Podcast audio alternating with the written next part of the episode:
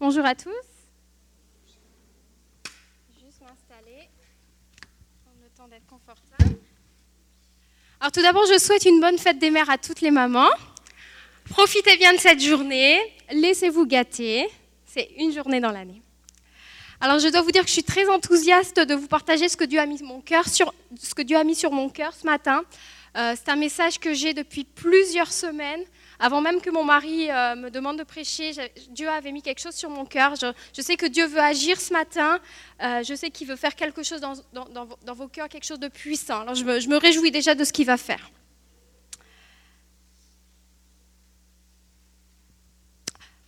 Pendant la période où, la Russie était communiste, euh, des expériences ont été faites sur des, des, enfants qui étaient placés dans des orphelinats. Il y avait deux groupes de bébés. Alors on avait deux groupes de bébés. Un groupe de bébés qui avait bien à manger, mais euh, on prenait les, gardiennes qui étaient là, ne les prenait jamais dans les bras. On ne leur témoignait jamais d'affection, ils n'avaient jamais de, de câlin, ils ne recevaient jamais d'amour, et on les laissait pleurer toute la journée. Vous aviez un autre groupe d'enfants qui lui était rationné sur la nourriture, sur le lait, mais à qui on prodiguait des soins, à qui on prodiguait de l'amour, on les cajolait, on les avait toujours dans les bras. Donc deux groupes de bébés. Et le but de ces expériences, entre guillemets, dans cette Russie communiste, c'était d'étudier leurs réactions. Ils voulaient faire des études. Et on s'est aperçu très vite que les bébés du premier groupe, ceux qui n'avaient jamais d'affection, ils dépérissaient, ils ne se développaient pas bien émotionnellement, intellectuellement, mentalement, et certains finissaient même par mourir jeunes. Les autres bébés, ceux qu'on rationnait, qu'on ne donnait pas très à manger, mais qui recevaient de l'affection, de l'amour de la part des gardiennes, en dépit des privations de nourriture, ils se portaient très bien, ils étaient normaux et ils étaient joyeux. Il est attesté que des enfants qui reçoivent peu ou pas d'amour ne vont pas bien se développer psychologiquement et mentalement. Un besoin fondamental de l'être humain, c'est d'être aimé. Un besoin fondamental de l'être humain, c'est d'être aimé. Les scientifiques ont prouvé que les gens avaient 4 à 7 fois plus de, chances de succomber à une maladie s'ils ne recevaient pas une dose d'amour suffisante. Des études ont démontré que les gens se remettent plus facilement d'une maladie si un être humain, même si c'est un animal de compagnie, même si c'est un chat ou un chien, leur prodigue de l'affection. Le besoin fondamental de l'être humain, c'est d'être aimé. Dieu nous a créés pour aimer et être aimés. C'est le plus grand besoin d'un être humain que l'on soit un enfant ou un adulte. Et en tant qu'être humain créé à l'image de Dieu, nous avons besoin de recevoir de l'amour et d'en donner. Alors je vous arrête tout de suite. Si vous croyez que vous n'avez pas besoin d'amour, vous croyez un mensonge, parce que c'est inscrit dans vos gènes. Les premières personnes à nous donner de l'amour dans notre vie, normalement ce sont nos parents mais des fois, ça ne se passe pas très bien. Des fois, nos parents n'ont pas été capables de nous témoigner de l'amour comme nous en aurions eu besoin, parce qu'eux-mêmes, ils n'avaient pas reçu d'amour. On ne leur a pas appris à aimer, à dire je t'aime. Des fois, c'est à, cause, de la culture. On ne pensait pas que c'était important. À cause de l'époque. On ne pensait pas que c'était important de dire je t'aime à nos enfants. On pensait juste pourvoir à leurs besoins matériels. Je ramène le salaire à la maison, je leur donne à manger, je les change. Et beaucoup d'adultes, même encore aujourd'hui, ne sont pas heureux parce qu'ils ont manqué d'amour dans leur enfance, parce qu'ils ont vécu du rejet, parce qu'ils ont subi des blessures et ils traînent ça toute leur vie. La vérité, c'est que seul le Seigneur est capable de répondre à ce besoin d'amour qui est inscrit chacun dans nos cœurs, qui est inscrit dans notre ADN. Dieu nous a créés ainsi, à son image, c'est inscrit dans nos gènes. Et aucun être humain sur Terre, que ce soit un père, une mère, un mari, une épouse, ne peut combler ce cœur qui est assoiffé d'amour. Ils ne peuvent pas répondre à nos attentes, même si ce sont des, parents excellents, même si c'est des pères, des mères, des, conjoints euh, extraordinaires. Ils ne peuvent pas répondre à ce besoin d'amour. Nous avons besoin de goûter personnellement à l'amour de Dieu. Lui seul peut nous rassasier. Le problème, c'est que des fois, à cause de nos parents, on a une mauvaise image de Dieu. Et le Seigneur qui est la source de l'amour, eh ben, on ne s'approche pas de lui. On hésite à s'approcher de lui. Notre cœur reste donc assoiffé. On essaye de combler ce vide que seul par, que seul par essence Dieu donc peut remplir par des activités, par des loisirs, par le travail, par la le carrière, par un accomplissement personnel, par des relations malsaines. On a une soif d'amour et il faut, il faut mettre quelque chose dans notre cœur. Il faut le remplir, mais par, toutes sortes de choses au lieu de s'adresser à Dieu. Et ça, ça pose problème. Des fois, on a des attentes inconsidérées envers notre conjoint, envers nos enfants. Mais la vérité, c'est que seul Dieu peut répondre à ce besoin. On a besoin, tous et toutes, d'expérimenter l'amour inconditionnel de Dieu en tant qu'être humain. On a d'abord besoin de confronter notre mauvaise image de Dieu avec la vérité, la parole de Dieu. Il faut confronter, et, mon mari, je sais qu'il a prêché sur ça ces derniers temps, les mensonges que l'on croit au sujet de Dieu, à cause de nos parents, à cause des mauvaises images que nous a transmises la religion, avec la vérité biblique. Il faut renoncer à ces mensonges en lisant la Bible, en passant du temps dans la présence de Dieu, vous allez mieux le connaître, tel qu'il est, et non à travers les filtres qui sont, qui sont issus de votre enfance, de votre éducation. Demandez au Seigneur de vous révéler son cœur, et il va le faire. Permettez au Saint-Esprit, alors qu'on prêche ces messages sur l'amour de Dieu, sur l'amour du Père, permettez au Saint-Esprit de changer l'image que vous avez de Dieu. Choisissez d'abandonner vos filtres quand vous les avez identifiés. De quel filtre je parle? Par exemple, mon père était sévère, alors Dieu est forcément sévère. Ma mère n'était pas affectueuse, alors Dieu n'est pas affectueux. Ma mère était exigeante, alors Dieu exige que je sois parfait. Mon père me donnait des coups, alors j'ai peur de m'approcher de Dieu, j'ai peur que Dieu me tombe dessus. C'est des exemples de, filtres qu'on peut avoir parce qu'on voit Dieu au travers de la loupe de nos parents. Mais Dieu ne ressemble pas à nos parents. Dieu est Dieu. Et pour découvrir Dieu, il faut lire sa lettre d'amour, la Bible, et venir dans sa présence. Pour donner une bonne et juste représentation de Dieu à nos enfants, ou à l'école du dimanche, si on est moniteur, il faut que nous le connaissions. Attention si nous avons une image déformée de Dieu. Et Malheureusement, je crois qu'on en a tous et toutes une image déformée de Dieu. On a besoin de venir dans la présence de Dieu afin d'avoir cette révélation que seul communique le Saint-Esprit. 1 Jean 4,16, version parole vivante, nous dit Nous avons appris à connaître l'amour que Dieu nous porte et nous y avons cru. On a décidé de croire et progressivement on chemine et on apprend à connaître cet amour, à l'expérimenter.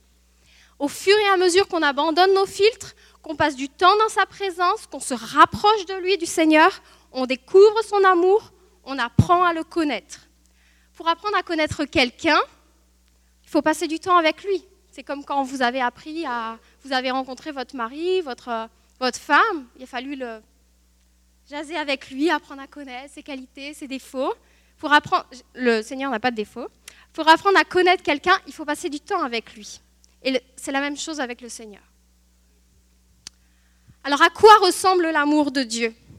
Dieu est amour. C'est ce que nous dit 1 Jean 4,16. C'est la nature même de Dieu, c'est sa nature, c'est son essence. Dieu est amour. Et vous trouvez une définition de l'amour de Dieu dans la Bible, en 1 Corinthiens 13, versets 4 à 8. Je sais que vous connaissez ce, passage, que je vais lire tout d'abord dans la version euh, second.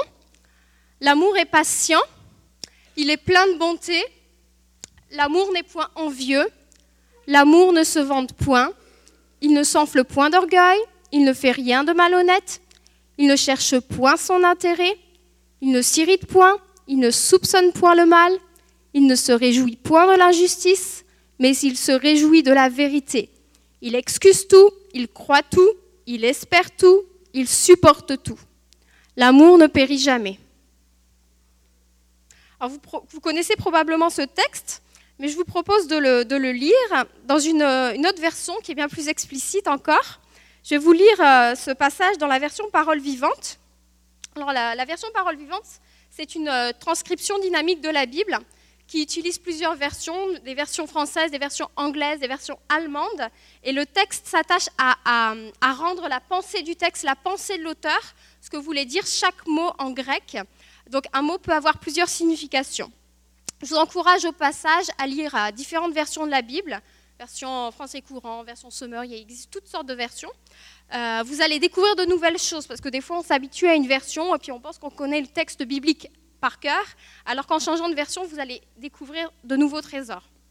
Alors moi, j'affectionne plus particulièrement Parole vivante. Il faut savoir que c'est juste le Nouveau Testament. Euh, vous pouvez vous le procurer facilement et c'est vraiment une bénédiction. Alors on va lire ensemble. Celui qui aime est patient, il sait attendre. Son cœur est largement ouvert aux autres. Il est serviable, plein de bonté et de bienveillance. Il cherche à être constructif et se plaît à faire du bien aux autres. L'amour vrai n'est pas possessif. Il ne cherche pas à accaparer. Il est libre de toute envie. Il ne connaît pas la jalousie. Lorsqu'on aime, on ne cherche pas à se faire valoir. On n'agit pas de manière présomptueuse. Celui qui se rengorge, s'étale et s'enfle d'orgueil n'est pas inspiré par l'amour. Aimer, c'est aussi se conduire avec droiture et tact. C'est important ça. L'amour prend des égards et évite de blesser ou de scandaliser. Il n'est pas dédaigneux. Celui qui aime ne saurait agir à la légère ou commettre des actes inconvenants. Aimer, ce n'est pas penser d'abord à soi, chercher son propre intérêt, insister sur ses droits.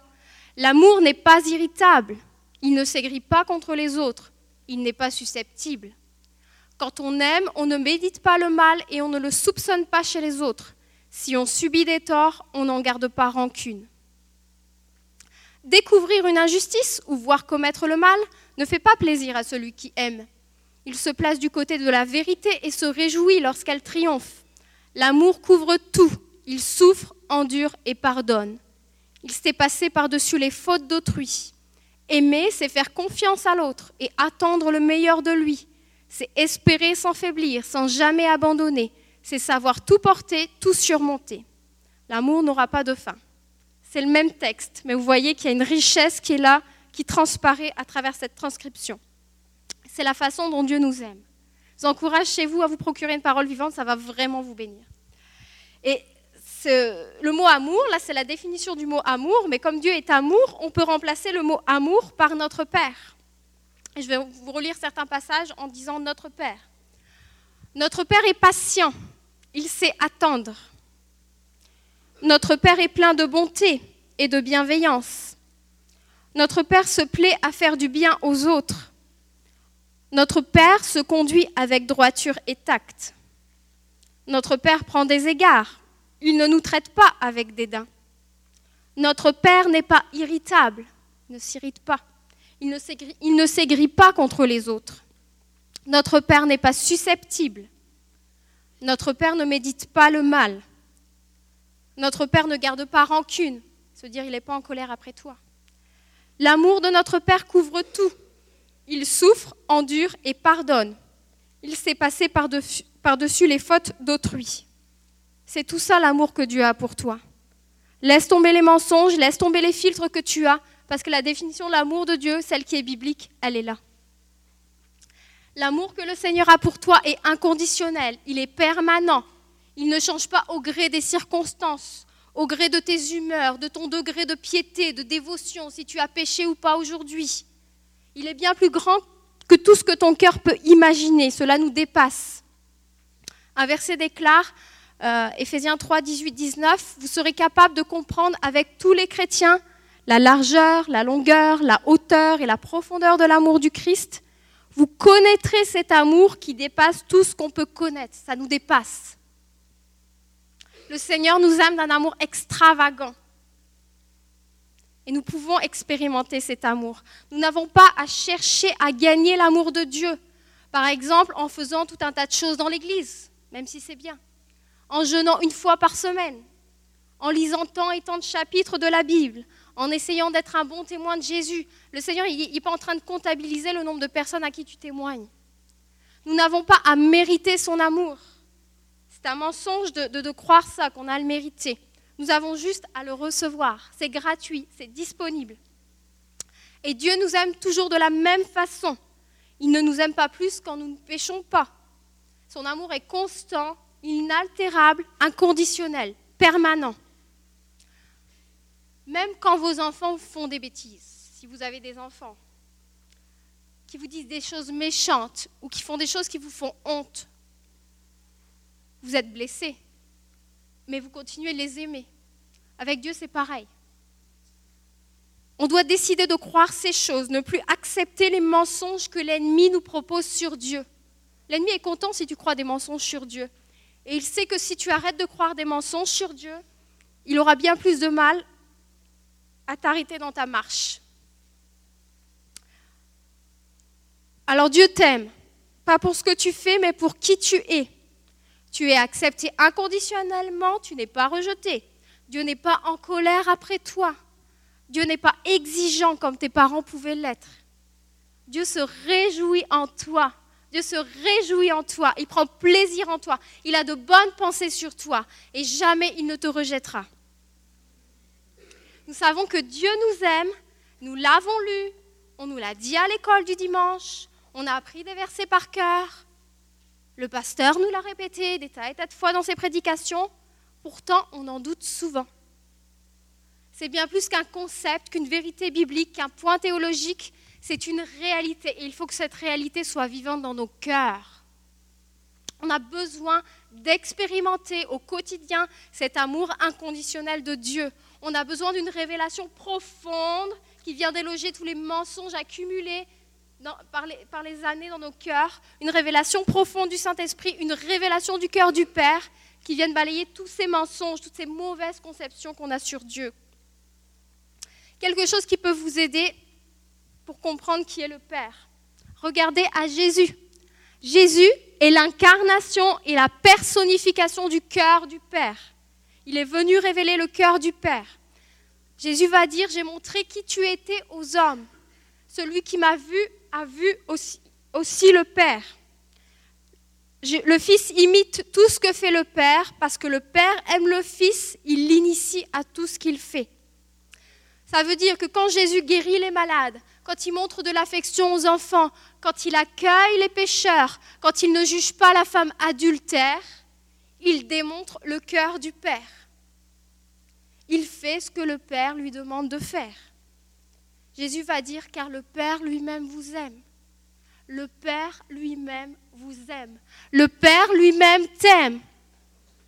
Pour expérimenter cet amour inconditionnel, goûter à cet amour, il faut venir dans la présence de Dieu, nous exposer à son amour comme on s'expose au soleil, comme on s'y réchauffe, comme on prend un bain de soleil, on s'expose dans la présence de Dieu.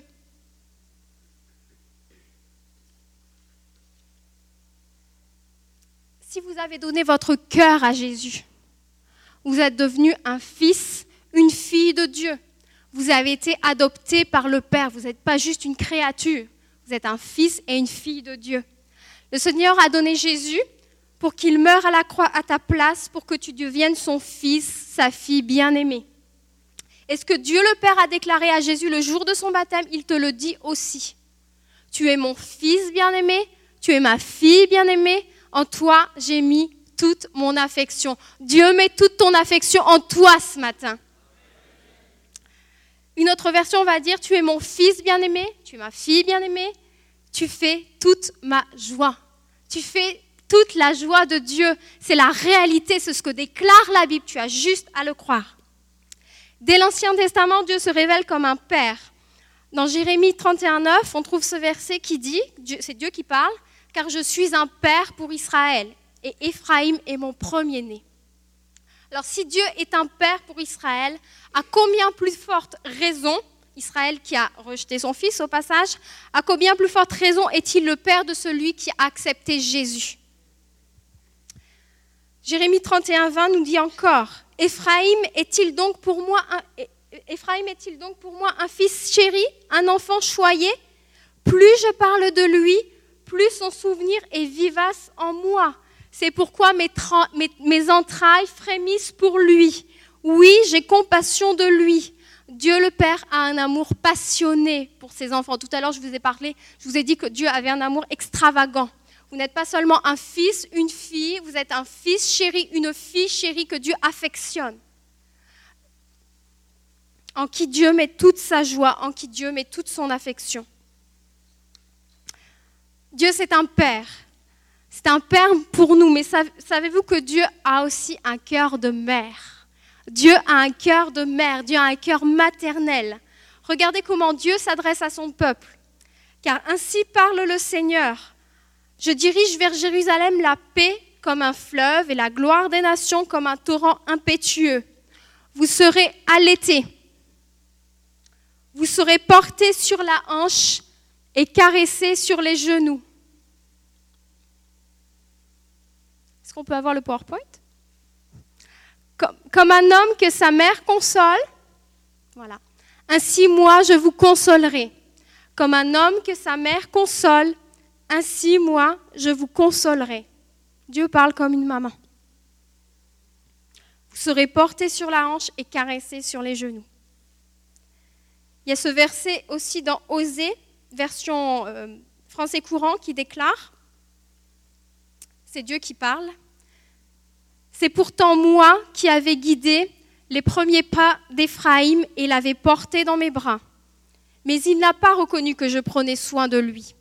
Je le dirigeais avec ménagement lié à lui par l'amour. J'étais pour lui comme une mère qui soulève son petit enfant tout contre sa joue. Et on peut facilement euh, imaginer cette, cette image. Je me penchais vers lui pour le faire manger. Le Seigneur est comme une maman qui prend soin de ses enfants. Il est affectueux et tendre. Il prodigue des soins. Et c'est ce qu'il veut faire avec nous. David déclare encore, euh, David s'adresse au Seigneur et déclare dans un psaume, il est dans la présence de Dieu, Je reste calme et tranquille, comme un enfant rassasié sur le sein de sa mère. Comme ce petit enfant, je suis calme et tranquille. Dans la présence de Dieu, on peut être consolé, on peut être apaisé comme une maman le ferait pour nous. On y trouve la paix, on y trouve la consolation. Que tu aies manqué d'amour maternel ou non, le Seigneur t'invite à découvrir son cœur de mère, à découvrir son cœur qui est celui d'une maman. Dieu a un cœur de mère pour toi. Il est épris d'affection et de tendresse pour toi. Ce qu'on appelle l'instinct maternel, cette faculté qu'ont les femmes à prendre soin de leurs enfants, à les consoler, à les apaiser. De qui croyez-vous que ça vient? Pas... Ça vient du Seigneur lui-même. La femme, dans la Genèse, elle a été créée à l'image de Dieu et tous ces sentiments, cet instinct maternel qui est là dans le cœur d'une maman, toutes ces qualités maternelles, ça vient du cœur de Dieu. Le Seigneur te dit ce matin, je veux te prendre dans mes bras, je veux te consoler comme une maman le ferait, je veux sécher tes larmes, je veux t'écouter me parler de tes problèmes, je veux une intimité avec toi. Je veux être un père, je veux être une mère pour toi. Je veux t'asseoir sur mes genoux pour que tu te sentes en sécurité.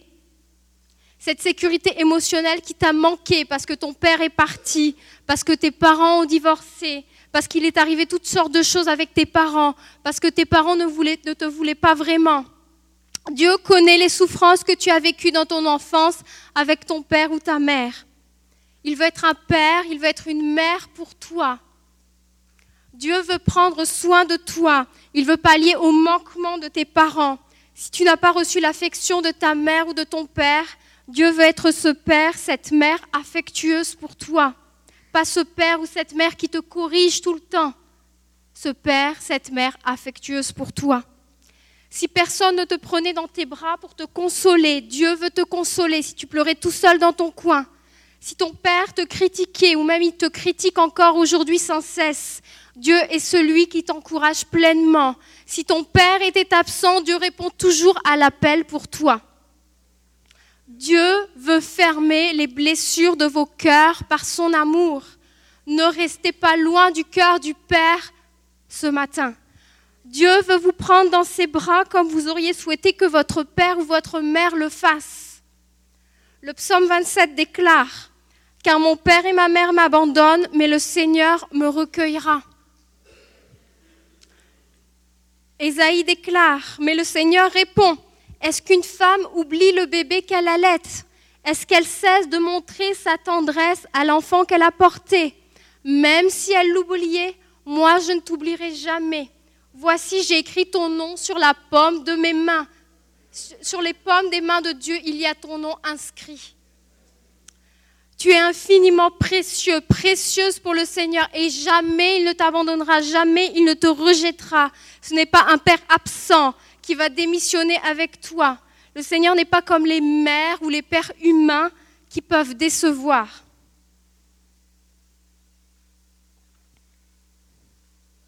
Le psaume 68 déclare, Dans la demeure qui lui est consacrée, Dieu est un Père pour l'orphelin.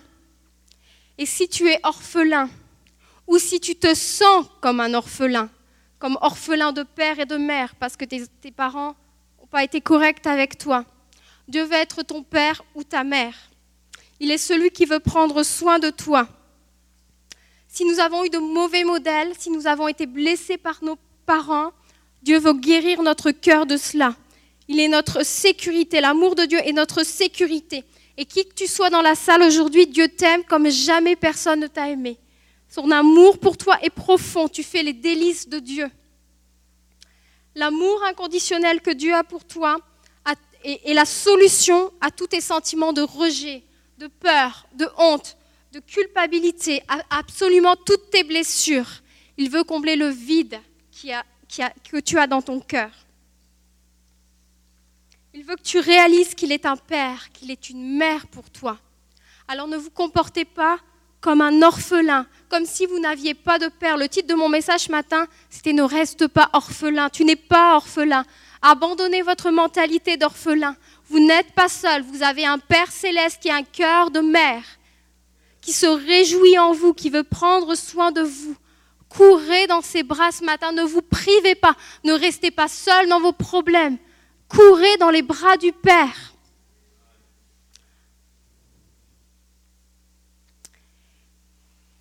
Dieu a les qualités d'un père et d'une mère parfaite. Et pour cette raison, il peut être notre modèle pour élever nos enfants. Savez-vous que, vous le savez, je veux vous rappeler, Jésus lui-même, il a eu des parents.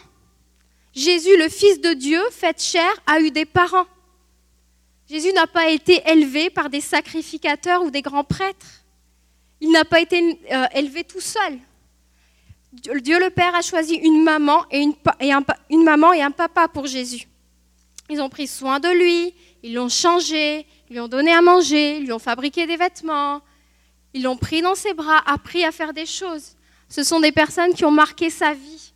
Et en tant que parents, nous avons un rôle hautement important. Et le premier besoin auquel nous devons répondre en tant que parents, c'est ce besoin. Rappelez-vous, je vous ai dit, le besoin fondamental de l'être humain, c'est d'être aimé.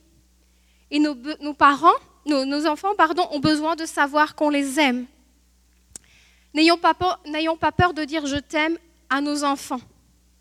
Pour ma part, j'arrête pas de dire à mes filles que, je les aime. Au moins une fois par jour, je leur dis je, je, vous aime, je, t'aime très fort. Est-ce que tu sais que maman t'aime? J'arrête pas de leur dire parce que je veux qu'elles soient sécures dans mon amour.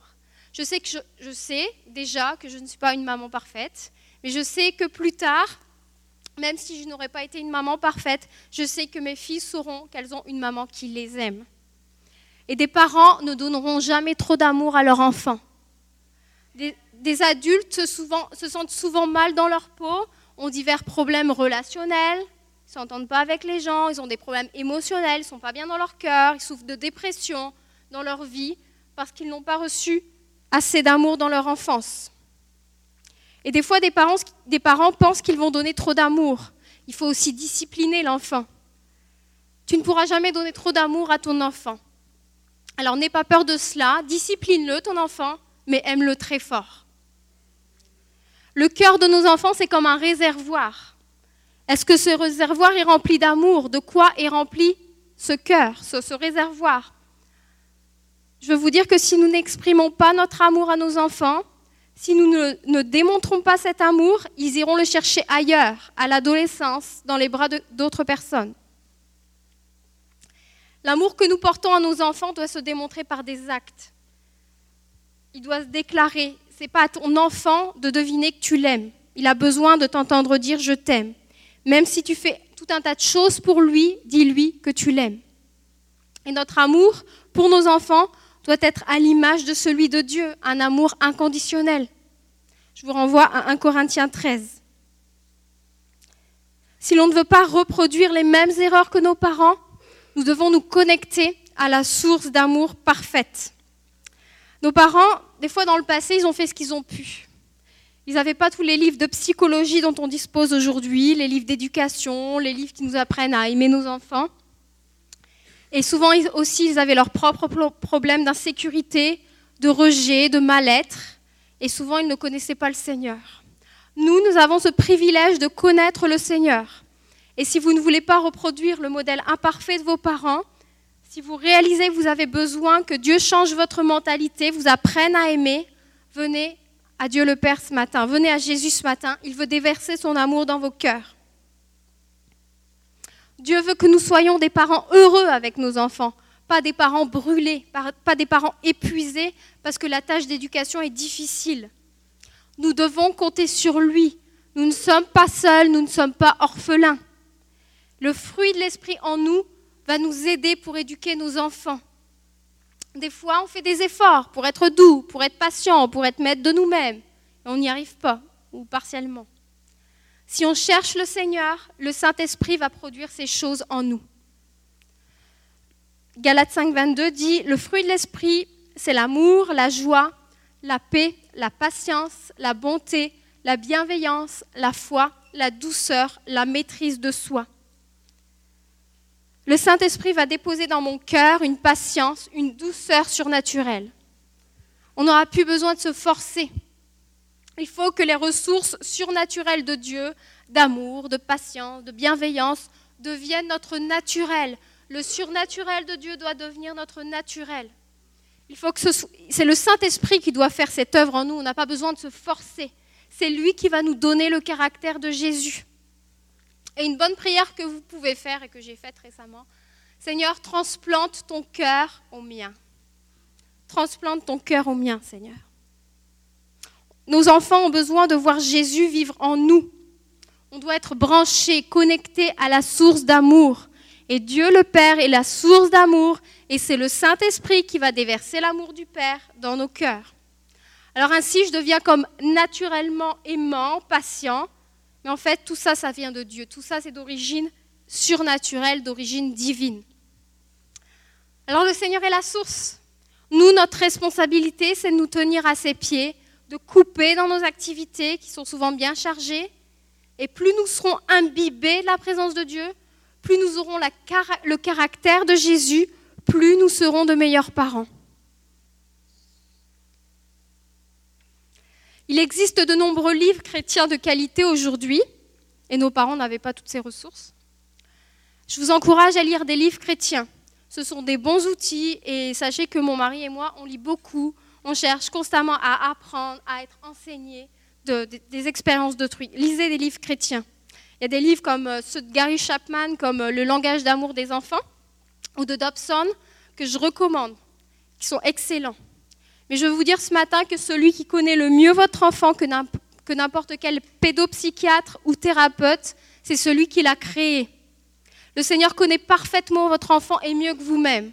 S'il y a une personne qui connaît votre enfant, je sais que c'est vous, mais Dieu connaît encore plus votre enfant. Et lorsque vous avez un problème avec votre enfant, ne vous précipitez pas chez le psychiatre. Demandez le conseil de Dieu. Dieu est capable de vous parler par sa parole, par la Bible, de vous donner une parole réma, une révélation pour vous personnellement sur quoi faire et ne pas faire. Il y a des choses à faire et à ne pas faire. Et mon mari fait actuellement le mercredi une série d'enseignements sur entendre la voix de Dieu. Je vous encourage à prendre du temps avec votre Père céleste pour entendre ce qu'il a à vous dire sur votre enfant, sur votre façon de l'éduquer. Dieu peut vous parler clairement, vous donner des instructions. Vous n'êtes pas seul, vous n'êtes pas orphelin. Je vous donne rapidement ce court témoignage qui est, bénissant. Un témoignage qui m'a été donné il y a quelque temps d'une maman qui est mère de trois garçons. La famille est recomposée et l'aîné des fils est issu d'un premier lit. Et les deux autres ont leur papa avec eux dans, leur, dans le foyer. Donc il y a les trois garçons, mais il y en a un qui est issu d'un premier lit. Alors la maman avait toujours l'impression que son aîné, qui était issu d'un premier lit, le papa n'était pas là, que son aîné se sentait à part. Et ce sentiment avait tendance à augmenter avec l'adolescence. Même si elle et son mari, le père des deux autres enfants, le traitaient de la même façon que les deux autres fils. Elle a prié pour son aîné. Elle a demandé le conseil de Dieu. Et Dieu lui a dit, tu appelles toujours ton fils mon grand. Elle lui disait, ça va mon grand, t'as passé une bonne journée mon grand? Euh, est-ce que tu peux faire pour, ça pour moi, mon grand Elle l'appelait toujours mon grand. Bonne nuit, mon grand. Bonjour, mon grand. Et le Seigneur lui a dit plutôt, le Seigneur lui a dit de l'appeler son fils, de, l'appeler son fils mon fils. Ne l'appelle, c'est bien que tu l'appelles mon grand, mais appelle-le mon fils. Dieu lui a dit clairement dans son esprit, appelle-le mon fils. C'est ce qu'elle a fait. Elle a observé un changement d'attitude chez son aîné. Parce que Dieu savait que cet enfant avait besoin d'être rassuré dans son sentiment d'identité et d'appartenance. Ça semble banal de dire mon fils, mais parce qu'elle a commencé à appeler son fils mon fils, elle a remarqué un changement de comportement chez son fils. Dieu savait qu'il avait besoin d'être rassuré dans son sentiment d'identité. Dieu connaît nos enfants et une seule parole de Dieu peut changer beaucoup de choses. Nous devons rechercher la présence de Dieu et une parole réma pour nos enfants. Ton Père céleste s'intéresse à ton quotidien. Il s'intéresse à ce que tu vis avec tes enfants, qu'ils soient petits en bas âge ou qu'ils soient grands. Il voit tes souffrances, il voit tes préoccupations, tes soucis. Il peut te dire comment te comporter avec tes enfants, tes enfants adultes, tes jeunes enfants, comment leur parler, comment les conseiller. Il sait ce qui fonctionne avec l'un et pas avec l'autre. Alors recevons les instructions du Seigneur pour bien conduire nos foyers. On a besoin du Seigneur. On a besoin de sa sagesse. Maintenant, je vais adresser un point qui me paraît essentiel. Tu m'as dit de, vraiment parler de ça. Alors, je, je terminais ce, ce message tranquillement. Si vous avez eu de bons parents, et vous n'avez pas manqué d'amour, ce jour de la fête des mères, et puis bientôt ce sera la fête des pères, est un temps pour les honorer. Soyez reconnaissants envers Dieu pour les parents que vous avez eus. C'est un jour aujourd'hui pour dire merci à votre maman, pour dire combien vous l'appréciez.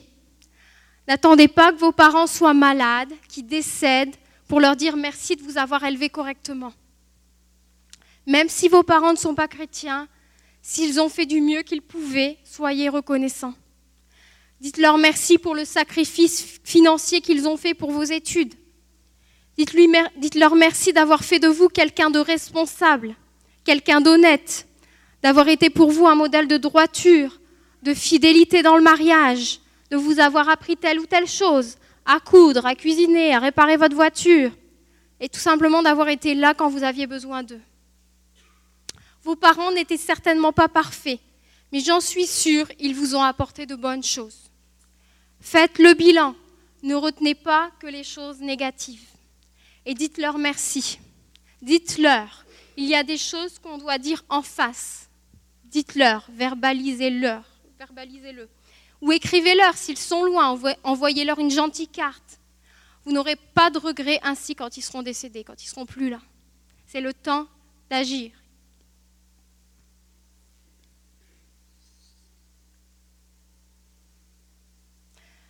Maintenant, vous avez peut-être besoin de pardonner à votre père ou à votre mère.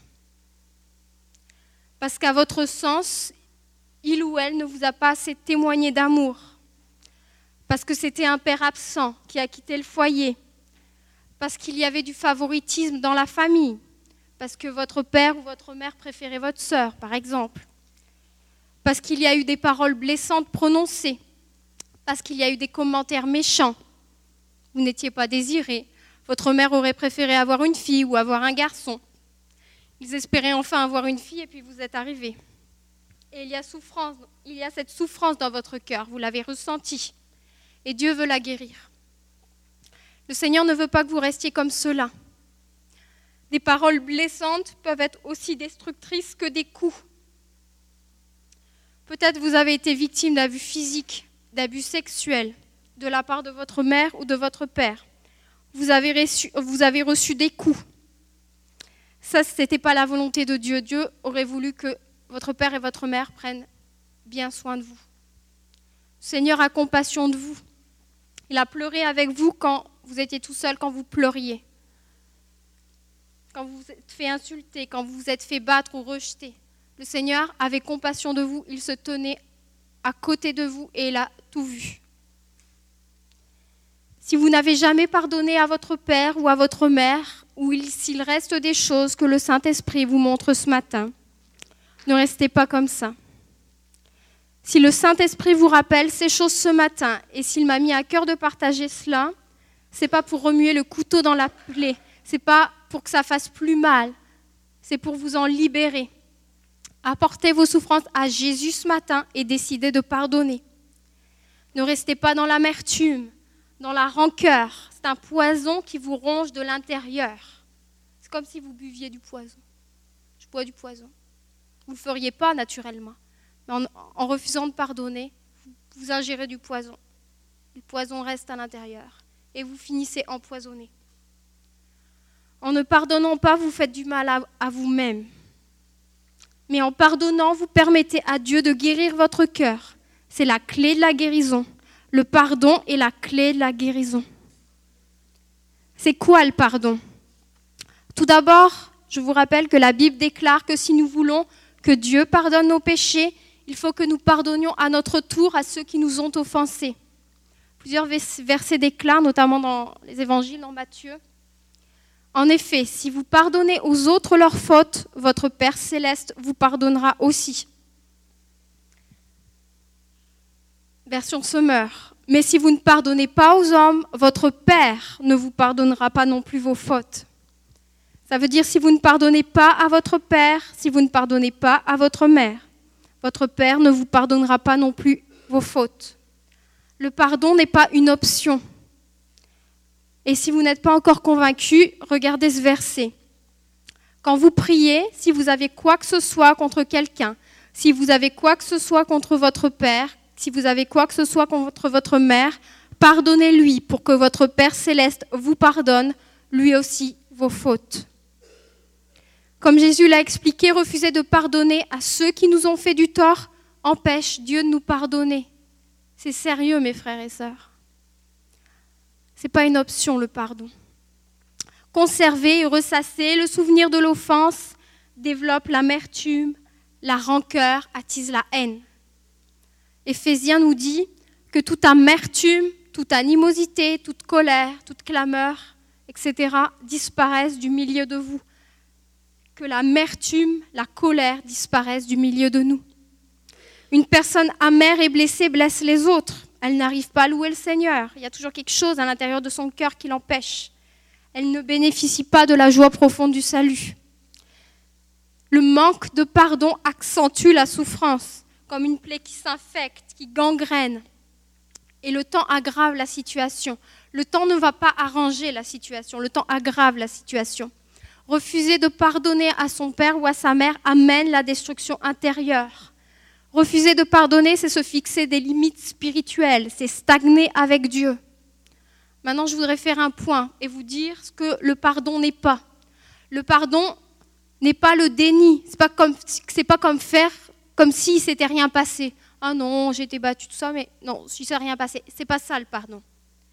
Le pardon n'est pas le déni.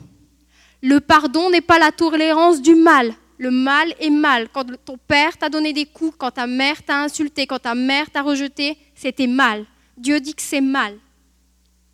Le pardon reconnaît le mal, mais il pardonne. Il remet la dette. Le pardon n'est pas l'oubli, c'est pas un lavage de cerveau. On peut avoir pardonné et se souvenir. Le pardon n'est pas l'acceptation de la répétition de la souffrance. Je vais faire exprès de me faire battre ou de me faire insulter. Pardonner, ce n'est pas encaisser sans rien dire. Enfin, le, le pardon n'est pas l'option réservée aux faibles. Quand Dieu nous pardonne, il n'est pas faible. Dieu est tout-puissant. Qu'est-ce que c'est que le pardon alors? Pardonner, c'est abandonner la vengeance. C'est laisser Dieu faire justice. Et sachez que Dieu ne laisse pas impunis les pécheurs. Le pardon, c'est un choix, c'est une décision. Ça n'a pas trop voir avec nos émotions, c'est une décision. N'attendez pas qu'on vous demande pardon pour pardonner. Pardonner, c'est une démarche de foi. C'est croire qu'en décidant de pardonner, Dieu va me pardonner et me guérir intérieurement. Vous faites un pas vers Dieu. En pardonnant, vous permettez à Dieu de vous réconforter. Pardonner, c'est hautement spirituel, c'est hautement, surnaturel. Ça ne vient pas comme ça, ce n'est pas inné en nous.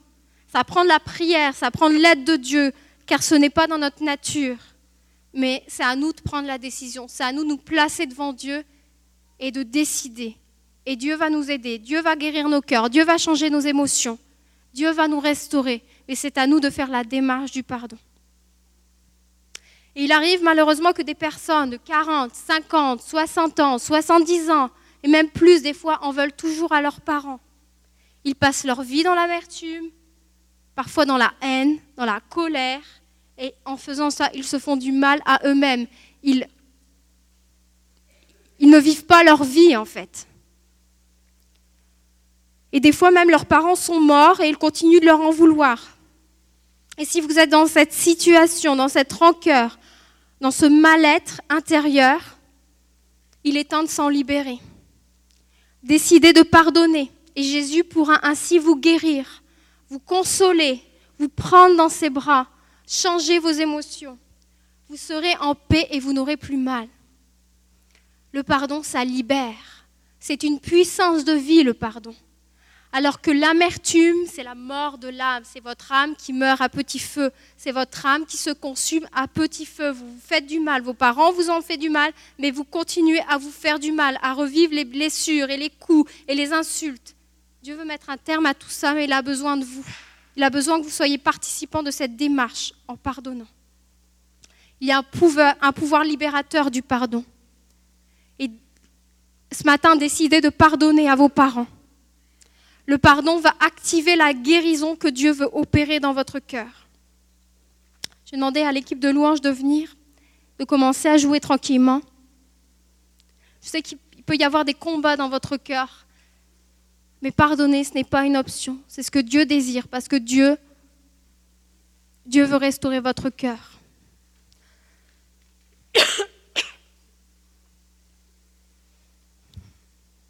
Alors je voudrais faire plusieurs appels ce matin. Dieu veut combler votre cœur assoiffé d'amour, car vous avez été créé pour aimer et être aimé. Il vous invite ce matin il vous a fixé un rendez-vous. Si vous voulez une révélation plus profonde de l'amour de Dieu, découvrir le Seigneur comme votre Père, découvrir son cœur de mère, approchez-vous de lui ce matin. Venez goûter à son amour, venez l'expérimenter. Le Seigneur vous attend. Laissez-le vous prendre dans ses bras. Laissez tomber tous vos filtres. Abandonnez-vous dans les bras de Dieu. Venez goûter à l'amour de Dieu pour vous-même et pour mieux le représenter auprès de vos enfants. Si vous voulez que Dieu le Père guérisse les plaies de votre enfance, qu'il vous console, venez à lui ce matin. Si vous avez besoin de pardonner à votre père, à votre mère, faites la démarche ce matin. Ce matin, cette démarche peut changer votre vie, votre cœur. Décidez de pardonner afin que Dieu guérisse vos cœurs. Le Seigneur te dit ce matin, donne-moi ta souffrance, pardonne et je, vais te restaurer, guérir ton cœur brisé.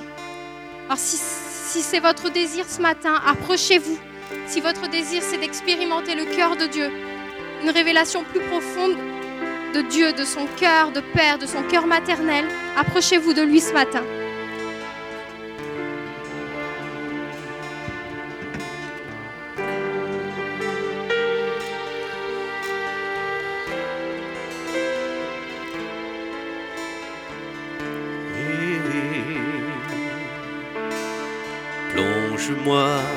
Ta rivière d'amour. Plonge mon esprit dans les profondeurs de ta joie. Inonde le désert de mon âme par la douce. N'hésitez pas à vous approcher ce matin. C'est du ciel. si Dieu vous a parlé ce matin et si vous voulez une, une révé- révélation plus profonde de l'amour de Dieu.